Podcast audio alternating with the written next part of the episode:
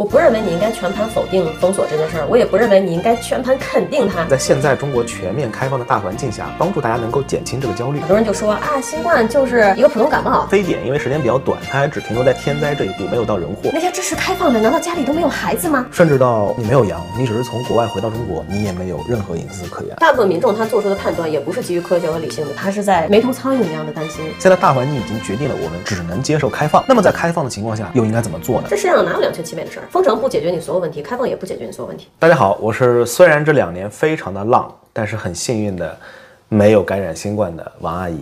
大家好，我是针对新冠到底开放还是不开放，真的思考了很多很多的李叔叔。欢迎来到我们的夫妻档杂谈节目。今天呢，我们想尽量带着一种轻松的状态去聊一聊一个严肃的话题，就是国内现在不是说针对于新冠要怎么讲彻底解封了吗？对，要开放了。咱们这一期呢，主要是想分享一下，因为在疫情期间，我和李叔叔完全不在国内嘛，在我们周围有很多人感染。外国呢，包括日本和美国，对于新冠疫情的处理方式，大家都知道跟中国是完全不一样的。我们想分享一下我们的所见所闻，也分享我们周围感染过的病人的病例。希望呢，在现在中国全面开放的大环境下，帮助大家能够减轻这个焦虑。最近因为国内一瞬间的风向转变来得太猝不及防了，我的的确确感受到了大家的焦虑。无论是我的亲戚朋友也好，还是网络上我所接触到的信息也好，我们就想做这一期节目，告诉大家也没有必要那么的害怕吧。刚才提到说，到底应该封锁还是应该开放？针对这一点，我个人首先有一个意见，就是说。有一句话不是说历史是胜者书写的吗？其实他讲的就是说，无论好坏啊，最终大家其实看的是一个结果。无论是封锁还是开放，结果好的就会被大家判定为胜者，判定为对的一方。但其实对错真的不是这么简单的去看的。所以我觉得在这件事上，大家真的甚至不用去争论到底应该开放还是应该封锁，到底是。哪个决策是对的？因为它确实就是没有一个对错，我们也不用在生活中天天什么事儿都追求一个绝对的对错。首先，咱们重点聊一下关于这个封锁和开放这两件事儿哈。刚才咱们不是说到，其实就是胜者为王，败者为寇嘛，是一个很简单的道理。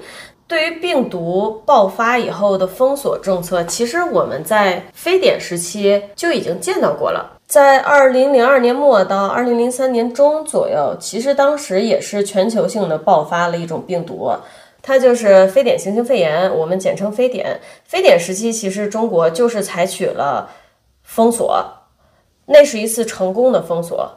但是非典时期，它其实跟这次新冠还是有挺大区别的，他们这个封锁的目标是一样的，就是断绝传染源。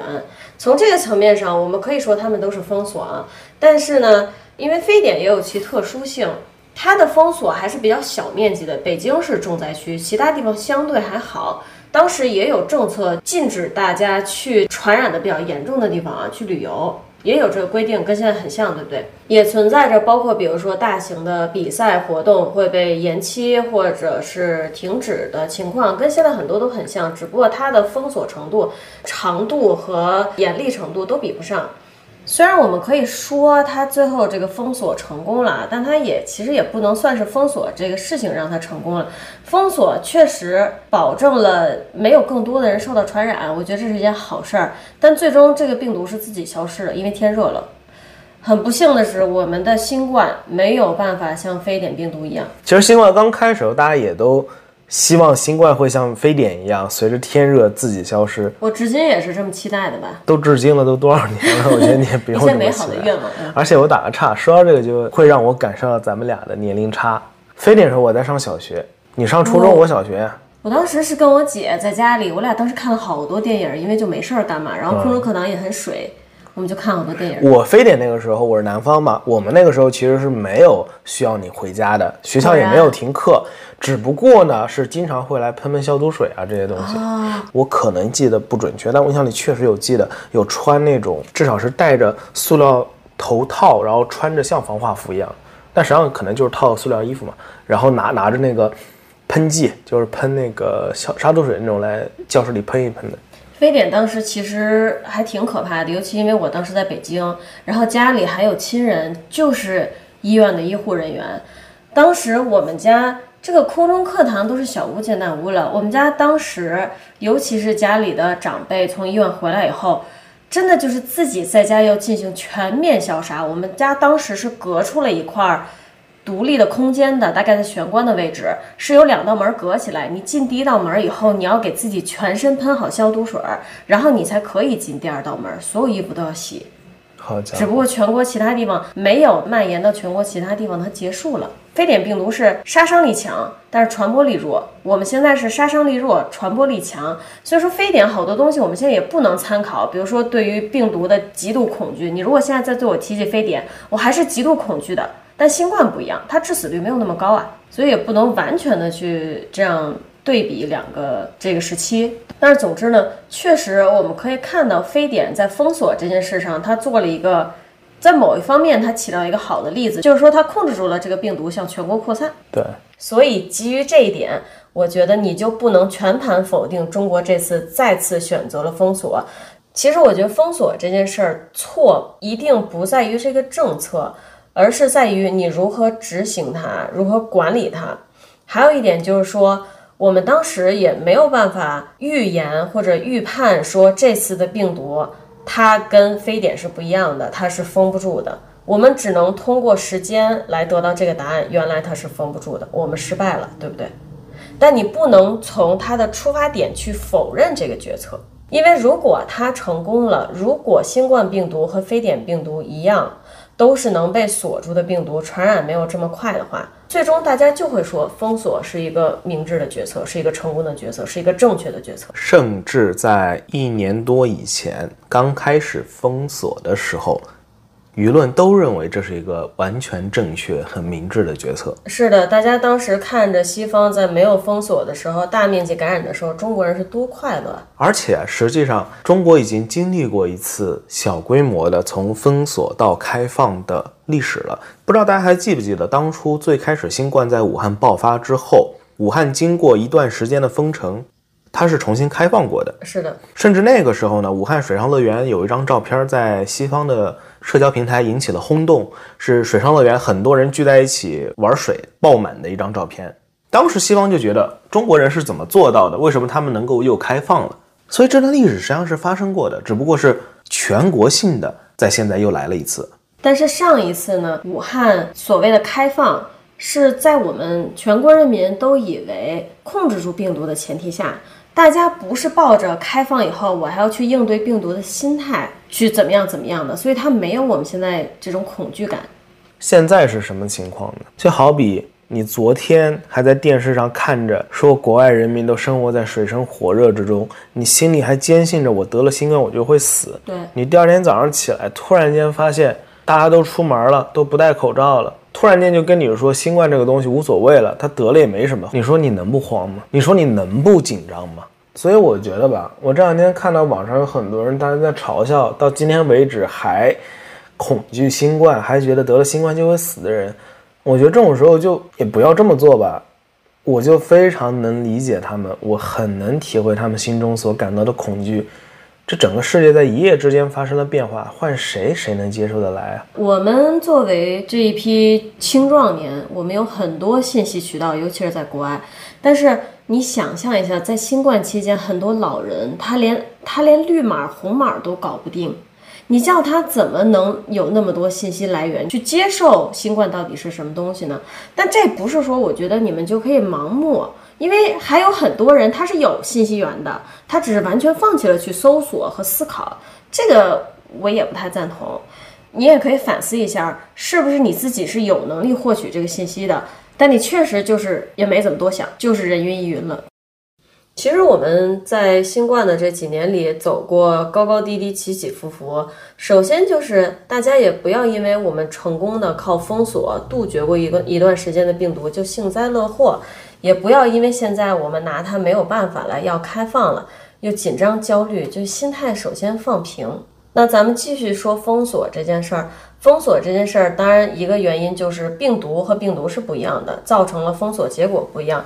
还有的情况就是说，我们国内这个封锁期拉得太长了。导致很多问题暴露出来，因为当时非典时期啊，封锁时间没有那么长，有一些人事上面的缺点还没来及暴露出来，整个就结束了。但是这次，因为它这个封锁的时间线真的拉得非常非常长，就把所有所有的管理上的问题。执行上的问题全暴露出来了，或者说非典，因为时间比较短，它还只停留在天灾这一步，没有到人祸。对，而这一次由于时间实在是太长，对整个社会经济造成压力也很大，直接从天灾一步跨到了人祸。所以我个人认为，这里最该被批判的，真的不是大方向，而是真的是执行上的种种人祸。我不认为你应该全盘否定封锁这件事儿，我也不认为你应该全盘肯定它。很多人啊，他自己在封锁期间比较幸运的，没有赶上上海人的饿到没有饭吃，没有赶上很多养殖场的要把所有动物销毁，没有赶上很多家庭孕妇要生产了都求医无门，没有赶上很多家里老人疾病求医无门，没有赶上正常人突然疾病，比如说脑出血或者心梗需要就医。他就觉得哦，封锁真好，我们又不会感染，我们还能正常生活。我这里还没提那些由于封锁失业、破产、自杀的人呢。在你想着我的生命被保全的时候，他们的生命不是生命吗？对我来说，我是看着我的朋友圈的舆论风向一天一天变化的，直到今年的六月份左右，朋友圈里面已经是怨声载道了。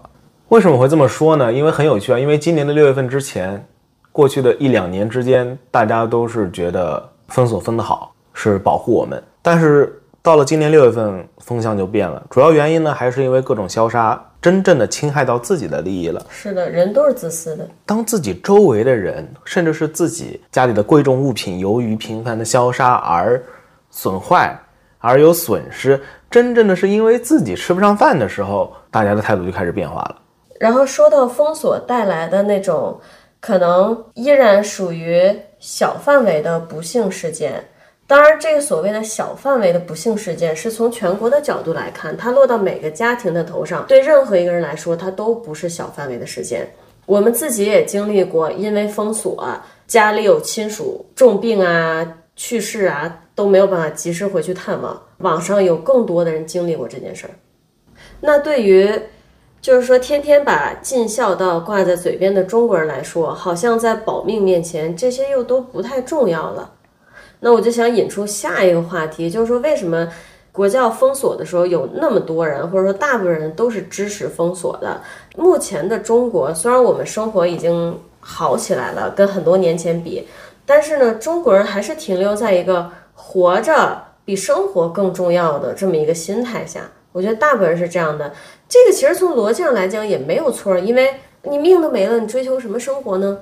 这我百分之百无法反驳。关于这个呢，我觉得我作为一个在中国长大，但是现在在其他国家生活的人，我真的两边都非常能理解。我非常能理解。用我的话说，就是一边是好死不如赖活着，一边是赖活不如好死。我真的很能理解这两种思考方式。哪怕我很小就出国啊，一直受西方的教育啊。我都不能跟你很自信的说，我就要赖活不如好死，我没有这个自信，我得先活着，我才能，对吧？但是这里我想引申一下，说一下为什么在中国开放这件事儿比在西方难那么多，它就和中国人这个好死不如赖活着的理念有很大关系，然后它还跟中国民众和政府的特殊依赖关系息息相关。就咱们去客观的讨论这件事儿，因为凡事都有其两面性嘛。中国是一个能集中力量办大事儿的国家，我们见过太多太多次了。无论是在之前的非典，还是在这次新冠初期，还是在国内遇到重大的暴雪、暴雨、洪涝灾害等等地震灾害的时候，这个就是我们中国的优势和优点。但是呢，它有一个弊端，就是。中国人特别习惯于把应该由个人承担的各种风险和责任加到政府头上，这个呢，我认为它不是哪一方单方面的过错，它只是一种民族习惯了。比如说，你的生死应该由你自己负责。国家开放给你自由出行的权利，如果你想好好活着，你锻炼好身体，戴好口罩。如果你想要自由，不想要憋闷，你把口罩摘掉，然后自己承担感染新冠的风险和病死的风险，甚至是。但中国大部分人不是这样的，如果他活好了，他就活好了；如果他死了，他会认为是政府没有对他的生命负责，而不是他自己没有对他的生命负责。你知道，就是说，这个突然国内说开放以后，网上出现了各种，我现在觉得就是很奇妙的言论。一个是说新冠就是普通感冒，这个真的是一个奇妙言论。然后还有就是说，感谢国家保护了我们三年，这个真的是正正说明了咱们之前在讨论的中国公民和国家政府的关系，至少说跟西方是很不一样的。我在新冠中挺过了三年。虽然是封锁了，中间也依然不断有人感染，但我没有感染。他不觉得说是因为感谢我自己很幸运，或者感谢我抵抗力强，我没有感染。他会觉得感谢国家保护了我。在这件事上，我觉得还有很多可以引申谈的地方，但是今天就先不说了，好吧？反正它就是我们新冠要面对的种种问题中的一个吧。其实说到这个，我觉得中国人啊，在内心深处是对于官僚有一定的崇拜的。为什么呢？因为自古以来，我们的影视作品、文学作品上都经常会出现青天大老爷替你做主的这样一种剧情。从以前来说，包拯、包青天、神探狄仁杰，包括各种英明神武的皇帝，皇帝这种微服私访，为什么民间这么喜欢微服私访这样的故事？为什么中国这么常出现上访这两个字？中国人是有官僚崇拜的，他们会希望有这么一个位高权重的人来替他们解决生活的各种问题。但是，如果我们反观西方的社会生态结构，会发现，他们就不存在中国人这么强烈的官僚崇拜。为什么我们总说美国人是个人英雄主义？当你看美国的各种爽片里面遇到各种问题的时候，是谁解决问题？是他们自己解决问题。而中国直到现在为止，咱们看很多中国的爽文。我看了网文，你也会看到男主会成为一个位高权重的人，替别人解决问题，或者男主认识一个微服私访的狠人，他遇到问题，然后这个狠人出来扮猪吃老虎，嗯，解决问题，大家看着会获得一种爽感。包括咱们看各种古装剧里面，观众们看到恶人嚣张跋扈欺负人，然后这时候皇帝微服私访，突然亮出自己的身份，然后恶人跪倒在地，然后被拉出去杀头，观众都会获得一种莫大的满足感和爽感。我觉得这个是刻在中国人基因深处的一个很隐晦的点，但这是表层现象，它背后隐晦的点在于中国人为什么会走到这一步，会走到这种需要靠他人来解决自己的问题。这个他人也不是一个超人或者一个蝙蝠侠，而是官僚的原因是他自己没有办法。一个是没有办法，另外一个我觉得中国人他没有为自己做主的习惯，他也没有这个渠道，也没有这个能力。对，我觉得它背后反映的是更深刻的一些社会问题，但是这不是咱们这期的重点，就不聊了。就说这个现象啊，就说这个表层。咱们说中国的情况是什么啊？在任何一个大事件下，政府的决策如果做好了，普天同庆；政府的决策如果没有做好，无论它中间出现了什么样的问题和原因，我们大部分的民众是。不会去做理性的分析和思考的，他不会说觉得，哎，好像是因为他这里处理的不好，但那里处理的还行，他会觉得你政府不作为。如果政府一件事做好了，无论中间出现过什么问题，最终大部分人可能直接歌功颂德。虽然也有一部分人能够进行一些辩证的、理性的思考，但是大部分的人呢，还是只看结果，不太分析过程的。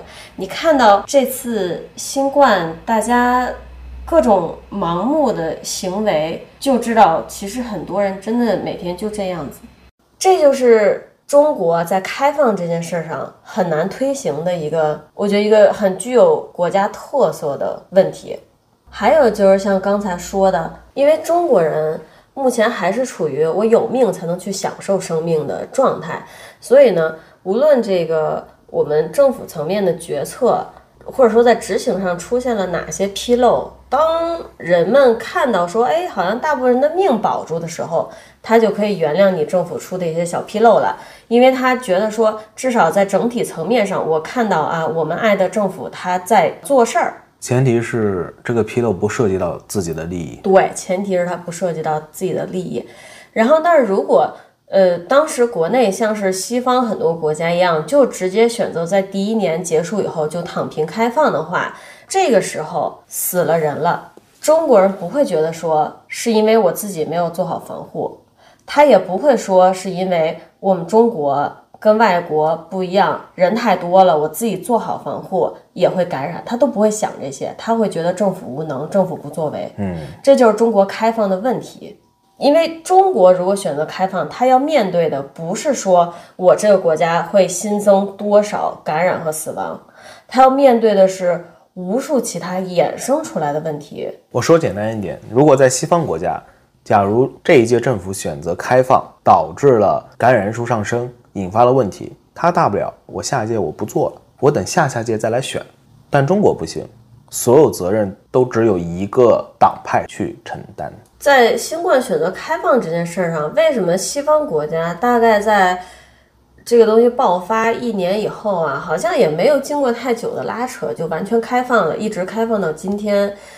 呃，人家也不是说这个躺平开放了就没有人死了，还是有很多人死亡去世。但是呢，还有一点就是中国和西方文化上的区别，就是西方人啊。他一直就是很追求人权的，然后人权的一部分就是自由的权利，他就觉得说，确实生命诚可贵，自由价更高。但是如果你想一下这个事儿，可能在一个西方人的眼里呢，我解封了，感染了，不一定会死，但我一定会获得自由，想去哪儿玩去哪儿玩，想吃什么吃什么。如果他封上了，可能我一定不会死，但我也一定没有自由，这是百分之百的。所以他就会去追求那个自由啊，这其实也很好理解，这是一个概率问题。虽然有点像赌博，但是决定是我自己做的，我愿意以我个人作为单位去承担它有可能带来的风险。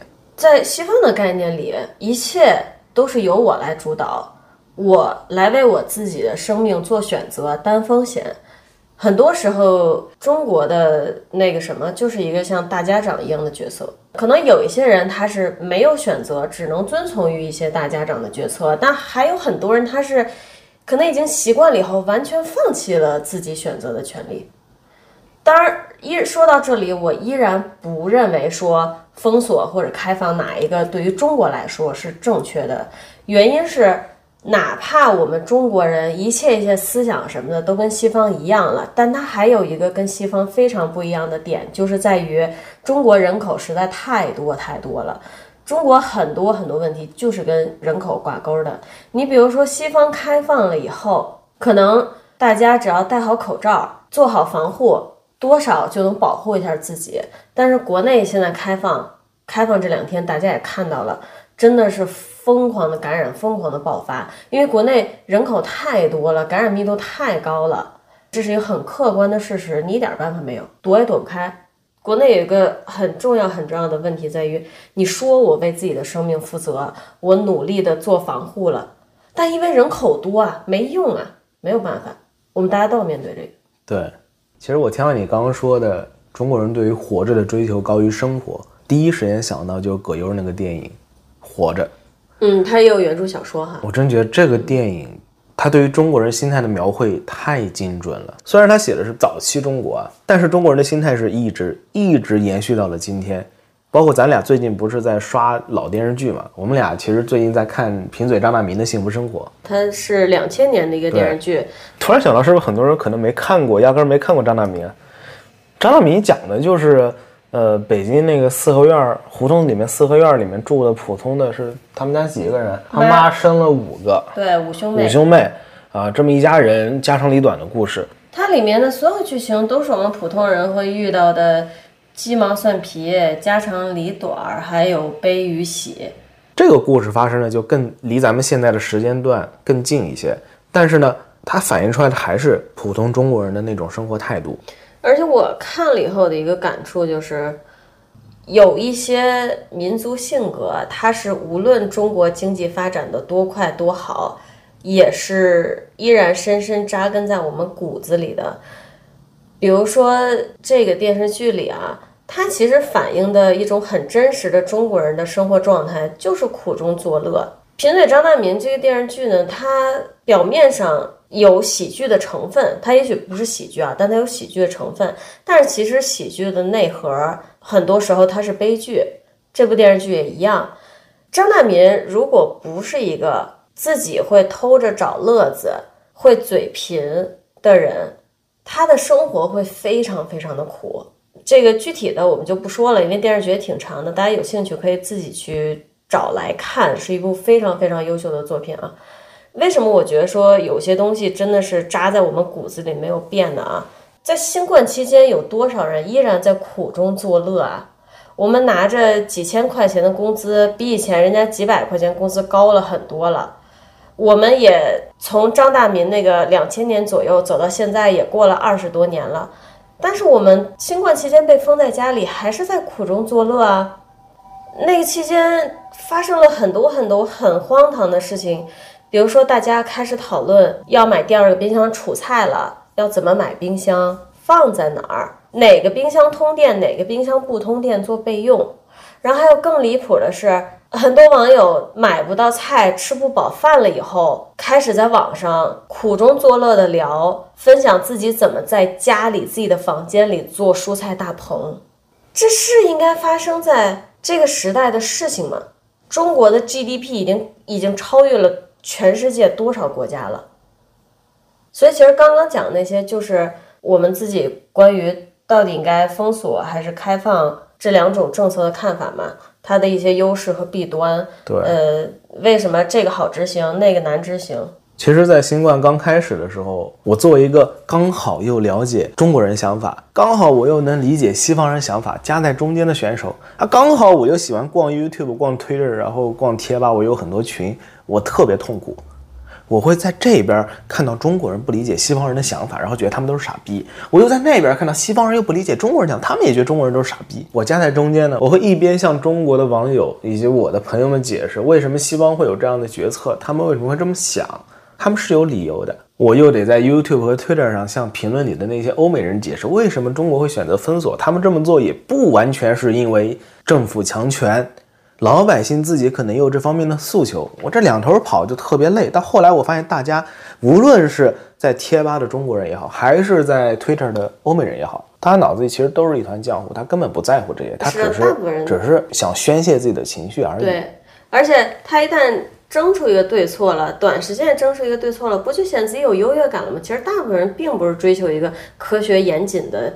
判断，然后你刚才说的关于 Twitter 啊、YouTube 这一点，其实我之前就看到有一个文章讲说，外国人把中国的缺点看得很清楚，但他又完全看不懂中国这个缺点背后的种种具有本国特色的成因，这就西方人眼中的中国永远是片面的。话说回来，中国人眼中的。中国以外的地方，甚至中国自己，它不也是很片面的？就好像都是这样。对，就好像你看到一，你看到一个程序，你看到个游戏，你知道它表面上它有 bug，你也知道这个怎么引发这个 bug，但你就是不懂它的底层逻辑代码是怎么回事。对，西方人看我们中国就是这样的，然后其实我们中国人看外国，很多时候也是这样的。还有个，特别是关于中国的封锁与开放，我觉得我们作为普通老百姓，完全没有任何必要去争论哪个好哪个不好，因为没有任何意义，没有任何意义，因为做决策的不是我们。它是一个很复杂的决策，因为我们国情就很特殊，大部分民众他做出的判断也不是基于科学和理性的。然后刚才其实咱们的重点不就是说，呃，无论是开放还是封锁，我们都不去批判这种决策嘛，对吧？因为它都有背后的很多复杂的原因啊。但是有一件事儿，我真的怎么说呢，挺不赞成的，就是国内刚封锁、新冠刚爆发的时候，多少人。把新冠这个病妖魔化，它妖魔化的不是这个病啊，它妖魔化的是感染的人呀。现在国内说开放了，大家没事儿就在朋友圈里说一句，哎，我周围谁谁谁又阳了，甚至在朋友圈里面公开的发我自己阳了，大家都觉得很无所谓了。但是你回忆一下，新冠刚爆发的时候，人感染了，谁敢说呀？为什么不敢说呀？说了有什么后果呀？但实际上，你现在看看，大家也很坦然的接接受了这件事儿。那当初你为什么要这么极端的去妖魔化新冠病人呢？这种我真的很看不惯。你知道当时的那种行为，那种妖魔化新冠病人的行为，伤害了多少多少人，暴露了多少人的个人信息吗？尤其是现在我们走到了这个节点，我们看到了过去这些行为都是根本没有必要的，伤害性极强的。但我也知道那些人他是不会反思的，这才是新冠期间最该被批判的事情。其实对我来说，我最在意的是个人信息的泄露。由于新冠疫情的防控，你只要阳了，你基本上是没有任何隐私可言了。甚至到你没有阳，你只是从国外回到中国，你也没有任何隐私可言。当时中国可能每一个小区的群里面都流传着，恨不得这一个城市里各种就是一个城市里，我当时有一个群，我的一个朋友，他会经常的，他就不是经常，他是只要城市里进来一个人，他就会在群里发今天几点钟从哪个机场，姓名谁谁谁，从哪个国家坐哪个航班入境，家里住在哪里，家里几口人，平时在哪儿上班。事无巨细，老婆叫什么，小孩叫什么，小孩在哪上学，老婆在哪上班，这些全都发在群里。我觉得最离谱的是，他会问我，国外这么危险，你为什么不回来啊？我说我有点害怕，就是我一回来，我的名字全世界都知道。他说怎么会呢？哇，我觉得真的好没有逼数啊。那你说怎么会呢？从很多这类事件里，你可以看到，说好听点也不是好听点，确实，甚至都说不上什么好听不好听的，这就是现状。大多数人就是什么都不想的活着，可能可以从某一种角度来解释大家的这种行为，就是说，大家在面临病毒爆发，然后网上信息爆发这件事儿的时候。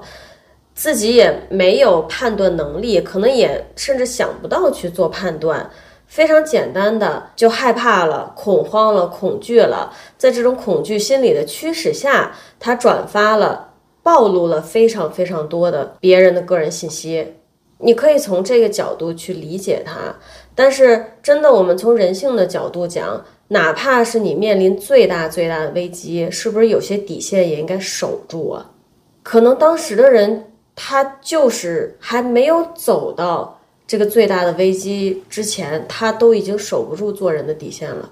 但这个话又说回来，甚至他走不到守住做人底线这个高度。很多人他在局中，他根本都看不清自己在做什么，因为所有人都在做这件事儿，他甚至都意识不到什么底线不底线、人性不人性的。在当时，在中国，这是一个常态，所有人都是这样做的，但不代表他是对的。有些人呢拥有比较灵活的道德底线，还有一些人呢，他的道德底线跟我们眼中认为的是不同的，甚至有些人他根本意识不到有这个底线的存在。这个我倒不是说非要特别严厉的批判或者指责，因为我真的最近意识到，很多人他就是没有意识，他不是故意去这么做的，就是他也不是作恶，他真的是他意识都意识不到。你看咱们看张大民拿到了别人写给自己妹妹的信，他就很乐呵呵的拆开来一起念了。他张嘴就说：“哎，咱们现在拆开看看吧。”是他媳妇儿说：“你怎么能随便拆妹妹的信呢？”他住手了。你说张大民是一个恶人吗？他不是。但是我们已经过于习惯这种不在意隐私的生活，没有人意识到你是在侵犯隐私。他们认为我是在保护自己的生命。所以我会觉得痛苦啊！当你你可能去了别的环境生活，你意识到哦，我的隐私是应当得到保护的。这时候，如果你再回到一个大家都不注重隐私的环境里面，自然会觉得很痛苦。最重要的一点是我们现在走到开放这一步了，我们看到大家非常自然的站出来宣布自己阳了，你就更加意识到，哪怕你不换个环境，曾经你做的一切揭露他人隐私的事情也是非常没有必要的。但为什么可能很多人非要走到这一步，看到另外一种结果，他才能意识到呢？甚至很多人看到这个结果都意识不到，对，再来一次他还是会这么做。是的，很多人可能真的在面对咱们打比方新冠这个问题的时候，好多时候不怎么去调查，不怎么去思考，不怎么带脑子。从北京开始，国内一说要放开，我看这两天就这两天出的，网上瞬间传开了一张图，它来自官方央视新闻，是一张图，上面画了一张小猫的脸，一张小狗的脸，然后写着“宠物不传播新冠病毒”。我觉得肯定有人没有关注，但是关注过的人应该会知道，在过去我们封城的过程中，有多少宠物甚至在没有被传染的情况下就被消杀了。在过去封城的这段时间内，我们没有一次清楚的听到过对于宠物我们应该怎么去处理，它几乎都是一种地方行为。有的地方呢，它处理的相对温和。保证了宠物和主人能一起隔离，一起安全回到家。也有一些地方，它非常直接的进入进入到别人家里进行消杀。我们是需要花三年的时间才能搞清楚宠物不传染新冠吗？这件事上更讽刺的一点是，实际上宠物是传播新冠病毒的。人类是可以把病毒传给宠物，宠物也是可以把病毒传给人类的，但几率会小很多。然后，宠物感染新冠病毒也是有几率重病的。这些其实都是在我们过去三年里怎么说呢？被积极宣传的东西，所以才引出了那么多宠物被直接消杀的事故。然后一夜之间，宠物甚至不传播新冠病毒了。但是在这个官方通告发布之前，多少人家里因为之前一些不明不白的舆论，受到了极大的伤害和损失，受到了极大的冲击。说到这里，我只能说，懂的人都懂。可能就是最近这一段时间，我觉得我真的是个傻逼。为什么呢？在过去的这么几年之间，我不止一次的试图去向我周围的人说明或者论证，新冠实际上没有他们想的那么可怕，它并不是末日。并不是得了新冠就会死，你们也没有必要这么过度的恐惧它。但无论我怎么说都没有用，只要我一说，他们就会觉得，在这种情况下，你居然还不回国，你还待在水深火热的国外，你就是一个纯正的大傻逼。然后。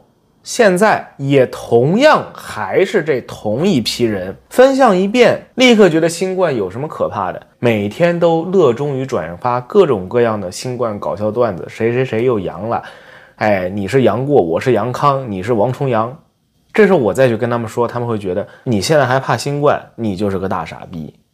OK，那总之咱们回到之前谈论的内容，那咱们回到主题，这件事情。就是完全放弃自我思考，所有行为、所有思考都跟着舆论走，这件事情是我最想批判的。那另外一个事情呢？我觉得甚至都没有批判的必要，就是在自私自利的驱使下，有多少人借着新冠做了多少多少不应该做的事情，不单单是这个泄露他人信息，还有通过检测牟利，通过给小区送菜牟利。这个每一件事儿其实都比封城这个大决策要可怕，它在执行过程中无限的出现问题。那咱们回来说回来吧，既然像咱们说的，现在大环境已经决定了我们只能接受开放，那么在开放的情况下又应该怎么做呢？关于这个，我们两个有很多乱七八糟话可以说呀。因为对我和李叔来说，我们过去两年不就是生活在一个完全躺平开放的环境里吗？是的呀，嗯。而且现在，据我所观察，国内的某一部分人的舆论发生了一百八十度很可怕的大转弯。从之前的大家都认为新冠得了就会死，一定会有后遗症，所有人都觉得风控是好的，一下子就转成现在大家觉得新冠就是个普通感冒。我觉得不应该是这样的。年轻人也许可以这么去想，但是对于那些年纪大了的，或者是已经患有其他各种疾病的，抵抗力差的人来说，新冠依旧是非常非常危险的。那首先，我得先提出一个，就是现在很多人依然抱有的一个误解。最近网上很流行一种话啊，呃，可能也是为了这个推动开放这件事儿，很多人就说啊，新冠就是一个普通感冒。首先，真不是这样的啊！哪怕我们这个非常快乐的在日本这个开放区生活了也几年了，但是新冠这事儿真不是这么简单。为什么大家会有这个误区？我觉得这个是中文这两个词汇的问题了。中文普通感冒叫感冒，流行性感冒叫流感，大家会觉得，甚至在过去很多年里，我自己都觉得它俩是有相似之处的，呃，是甚至是很相似的一个东西。但其实真不是这样的啊！首先，它在英文里是完全不同的两个词儿。感冒呢，它就叫 cold，流行性感冒呢，它其实是叫 influenza。然后我这里引用北京大学医院的一个科普啊，就是说普通感冒可以由多种病毒引起，一般发热较轻或者不发热，全身症状呢也较轻，同时呢持续时间短，很少出现并发症，这是普通感冒啊。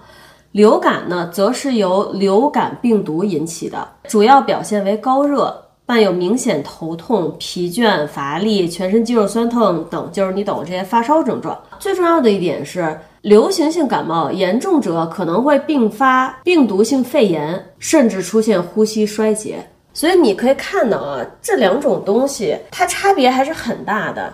你最差最差也得说，新冠它是一个普通的流行性感冒。你也不能说它是一个普通的感冒，因为它就不是一个东西。而且实际上，为什么说大家不要对新冠过度恐惧（括号），但是也不要轻敌的原因是，我们每年都要经历各种各样的流感。你的流感疫苗里是防多种流行性感冒病毒的，甚至不是一种。所以呢，它也不是一个小事儿，但它也不是那么大一件事儿。你可以理解为。你在过去的人生中，其实已经不断的接触过了类似于新冠的这种流行性感冒了。对，就不要妖魔化它啊。解释完刚才这一段以后，大家就会发现，在过往的这几天里，网上那么多的围绕新冠 就是一个普通感冒这件事儿的争执，它多么无意义，并不能帮助你预防新冠啊。新冠它的表象症状真的是跟流感非常的像啊。但是由于它能引发的这个潜在后遗症实在是太多了，种类有很多，而且这个几率呢也是飘忽不定的，以至于呢无法明确的告诉你啊，如果你得了新冠你会怎样，包括这个感冒发烧的时间以及需不需要上呼吸机这些都很模糊，模糊，真的很模糊。很模糊。对，在我们周围感染过新冠的人有多少个？一个、两个、三个，这数不清的，五个，没法数的。我所知的，我自己知道的可能就三四十个了，至少啊！你的交友圈真的很广。没，因为日本这边就天天谁谁谁谁谁谁很多很多，这么多我们周围的朋友的样样本里面啊，少量样本，少量样本。其实重症一个，使用了一天的呼吸机，进了一天的医院，呃，其他大部分呢都是一周之内发个烧就结束的。但是基本都会发烧。当然，我觉得在日本这个情况下，除此之外，很多人可能得了都不知道，因为有这么多无症状嘛。当然，为什么说我觉得你不要妖魔化这件事儿？但你该保护自己也要保护自己，因为不是我们朋友圈子里，但我知道有一个人，他自己呢是刚好在新冠爆发期间，外国人啊，美国人，还是就是说为了生计嘛，他换工作了，新工作就涉及到在美国国内旅行，他第一次出差就感染了。之后呢，直接就是重症医院呼吸机，最后没抢救回来，家里还留下了一个老公和两个儿子，也是很难受的。所以，并不是说我们两个开今天这期节目是支持你们躺平啊，也也不至于。你如果还是很在意这个东西，还是多少带点恐惧的话，你也可以做好防护。只不过就是你不要去妖魔化它，去吓唬自己，你也不要去因为这个泄露他人的信息或者对他人产生偏见。这真的不要对，怎么说呢？新冠这个东西啊，它的数据都是能查到的，每个国家死亡率有多少，重症率有多少，都可以查得到。你会因为有可能出现飞机失事就不坐飞机了吗？不会吧？你会因为有可能出交通事故，因为交通因为道路交通事故的几率可是远远高于坐飞机，你就不坐车不上班不出门了吗？也不会。对，我也正想说这点。现在特别恐慌的有两个群体。不是我们所谓的青壮年啊，是尤其是家里有老人孩子的这个群体会特别特别恐慌。你要说我家里有老人孩子，我恐慌不恐慌？恐慌啊！哪怕我们家里没有，但是新冠刚爆发的时候，全球范围内所有的数据信息都非常少的时候，我们也恐慌啊。对，我也很恐慌，慌的要死。但是呢，现在已经不是那个时期了，我们对新冠已经有了部分了解。咱们打个比方，在老人这件事上啊，确实。从全球新冠感染和死亡的数据上来看，老人是一个高危群体。它里面大部分是因为新冠病毒混合上它的基础病，确实我们会很紧张。但是呢，家里的老人他不碰上新冠，有没有可能碰上其他传染类疾病？实话说，这件事上，我觉得就是说，如果你在新冠爆发之前的几十年里都没有重视过。给家里的老人做流感应对，你现在的恐慌它都是无意义的。实话说，没有新冠，你家里老人也有极大的风险，因为流感出事儿。我看你之前好像也没有很担心吗？对不对？怎么新冠一来，好像人就活不成了，就只能死于这个病了？他肯定不是啊。那另外一个群体就是家里有小孩的，尤其是年纪很小的小孩，这个从数据上来看，小孩是最不危险的一个群体。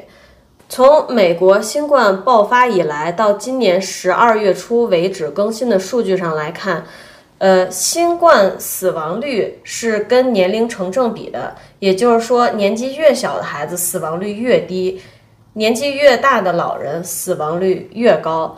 你的孩子。碰上新冠，可能比你都靠得住，你自己可能都比他危险。那就引回刚才说的那个什么飞机失事，你也去坐飞机。以中国的数据来看，中国每八分钟就有一人死于车祸，也没有见你自己停止出门。而且中国儿童导致中国儿童死亡的前三个主要因素，第一个是溺水，第二个是交通事故，第三个是坠落等那种意外，也没见你停止带孩子去游泳、去海边啊。所以说，针对这个新冠感染和死亡的问题，你真的是要去多看一些数据，做一些理性的判断。就我肯定是担心一些特殊群体他会感染这个疾病，然后他可能会遇到一个风险，但是他感染其他疾病是会有同等的风险的。我最近呢，在网上看到一些东西，就是说，因为在过去的三年里，我们国内有很多孩子因为封城就在家上网课。导致这一批孩子他的社会化进程是比较慢的，跟其他时期的孩子比，我看到一些在学校做老师的，他就反馈说，最近这几年一年级和四年级的孩子尤其难带，尤其难管，在课堂上很难保持注意力集中，因为这些孩子在过去只能在家上课的这三年里。他失去了很多跟同龄人、跟老师、跟外界沟通的机会。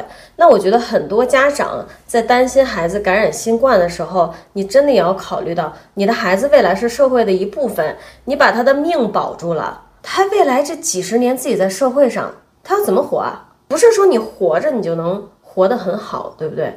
从数据上来看啊，孩子他对新冠的抵抗力可能并不像你想象中的。那么小，不要说进入一个误区，因为他年纪小，所以对一切东西抵抗力就差。你真的是要去看一下数据的。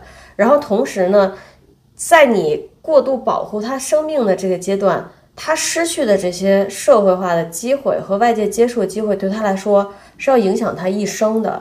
因为孩子成长的过程中，尤其是小的时候，每天能接触到的每一个新东西，对他未来的成长和发展都至关重要。所以我觉得，真的不要盲目的去保护，要科学的保护，对吧？说到这件事儿，最有趣的是，我在网上看到过一个妈妈。他非常愤怒地发过一个帖子，说那些支持开放的，难道家里都没有孩子吗？他可能觉得开放了，他孩子就完蛋了。但是为什么我说他很有趣呢？我去看了看他的主页，在这一篇帖子的前一篇，他发的是因为孩子有疾病，要尽快去医院就医，但因为他受到这个绿码黄码的限制，没有办法及时就医，他非常着急发了一个帖子。好真实啊！所以你就说，确实做一个家长有非常非常多要担心的事儿，但是我也同时看到大部分人他是在没头苍蝇一样的担心，因为每天被非常非常多的真假信息和舆论包围，很多人他已经失去了去调查和判断的能力，他能做的只是我们世界上无论发生什么事儿，他都去担心，他除了担心毫无办法。这也是挺惨的一件事儿。那我在网上看到的这个妈妈就是封城，她也要担心；解封，她也要担心。但是解封，她担心的时候，似乎那一瞬间，她就忘记了封城的时候，她找不着医院带孩子去有多着急。但你就是没有办法做一个理性的判断。当我发现周围人在新冠这个出现变种之后，日本大爆发的时候，日本人全躺平的时候，他们就烧个一天半。很多人甚至半天没有就说就好了就，然后样本量一大，那我想一想，一个是我现在就面临的不自由和不愉快，另外一个是当然有可能它存在后遗症，我也不清楚。我有可能会得新冠，我也有可能会重症，但是这个几率很低。在这个时候呢，我作为一个成年人，我做了选择，我觉得我无所谓，无所谓，得就得吧。它就像是你知道我去滑雪场有可能会迷路，但我还是去了滑雪场。我们只是作为成年人分析了数据以后，给自己做了一个选择。对，但是有一点要提的是，我很想说关于开放这件事儿，我们要做什么，能做什么啊？我们的躺平可不是说出门就什么口罩、什么防护都不戴，也不洗手的这种躺平。我们的躺平只是去做自己正常需要做的事情，但同时呢，保护自己也保护他人。该洗手洗手，该戴口罩戴口罩，传染了该在家老实待着，在家老实待着。就是说，国内一旦开放了，我很怕国内有什么事儿啊。首先，我还是觉得你应该开放，给人一个选择。但是呢，国内开放有可能面临的一个一个问题，就是它没有办法像日本人一样，大家都老老实实的，大部分人戴着口罩，它很可能一放飞就放飞了，像美国人那样。像美国人那样。但是他可能会处于一个美国和日本中间的状态，他走不到美国那种极端，也走不到日本这种极端。中国还有一个问题就是说，中国是有很大一部分贫困地区的，你开放以后。他们可能做不到每天换一个干净的口罩，做不到有干净的水洗手，你怎么办呢？这同样是我担心的，因为因为在很多地区可能医疗资源是不够用的，重症不一定能得到应有的医疗资源，比如说 ICU 病房。就说如果有重症了以后，然后需要比较及时的医疗资源这件事儿，别说在中国了，可能在日本、美国现在了开放一两年了，也不一定做得到的。这也是开放的问题，特别是现在在中国开放之后呢，全国一下子从这个极端调转到那个极端，老百姓心里对于新冠的过度恐惧还没有消散，在这种情况下，现在其实已经暴露出来了，会严重的挤兑医疗资源。现在那个医院自己医生护士想开点感冒药都很难开，有时候。最后回到一个重点。你真的要去科学理性的看待开放这件事儿，开放是一个必然的趋势。那像我之前看到，现在很多人啊，他就会开始去囤，呃，莲花清瘟了。然后那天看那个最离谱的就是啊，已经感染了，已经开始发高烧了，发了帖子问为什么我吃莲花清瘟不好使。这里我们不说中医和西医哪里好，但是呢，你有些时候，因为我自己有时候也会吃中药，也会吃西药。但它问题就在于这两种药啊，西医的药它就是见效快，您都烧起来了，您就吃点西药吧，退烧要紧。西药都不好使的时候，您就用点酒精，物理退退烧，降降温，哪个好使用哪个吧。当然要遵医嘱啊，（括号遵医嘱）。其实呢，哪怕在没有新冠的时期啊，我们作为人类，作为一个有生命的东西，出生、成长。一直到死，每一天都有可能会去需要直面病痛、直面生死，碰到偶发的事故。不是说新冠来了，你最后就会死于新冠。你有可能新冠还没找上你呢，别的事儿就找上你了。其实，哪怕在没有新冠的时候，我们也一直在做一件事儿，就是在追求丰富多彩的生活和经历的同时，理性的去规避部分风险。然后大家会去根据自己的需求来决定哪些事情是有风险的。比如说，有些人他就觉得徒手攀岩虽然也有风险，但是带给他的生活体验更好。